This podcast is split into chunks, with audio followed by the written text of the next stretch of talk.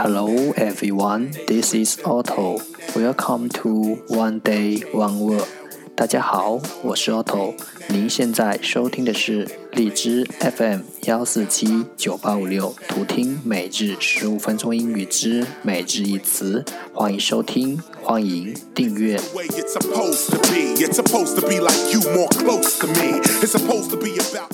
微信公众号 Otto Everyday O T T O E V E R Y D A Y，请添加，让学习英语融入生活，在途中遇见未知的自己。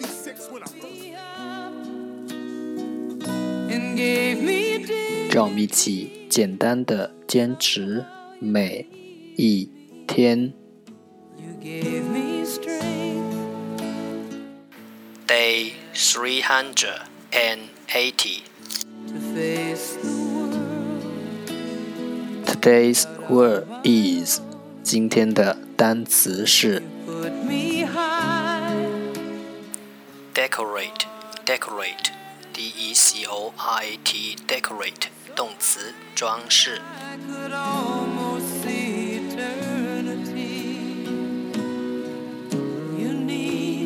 Let's take a look at its example.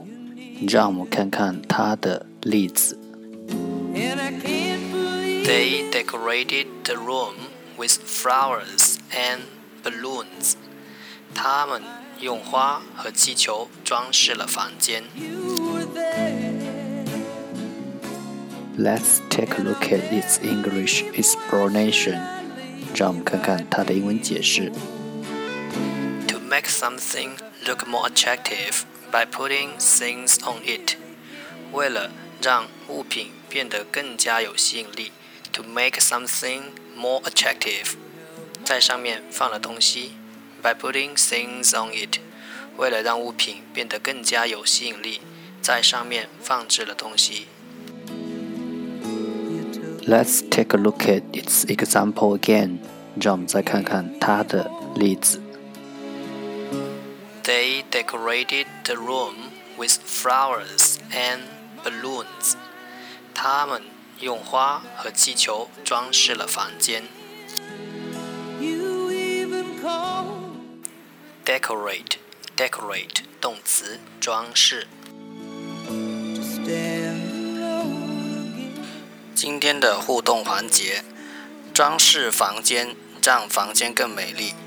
装饰内心， 让自己的心情更美丽。弹幕分享你一些装饰房间或内心的妙招。That's all for today。这就是今天的每日一词。如果你喜欢我们的节目，请为我和那些愿意坚持的人点赞。欢和我一起用手机学英语，一起进步。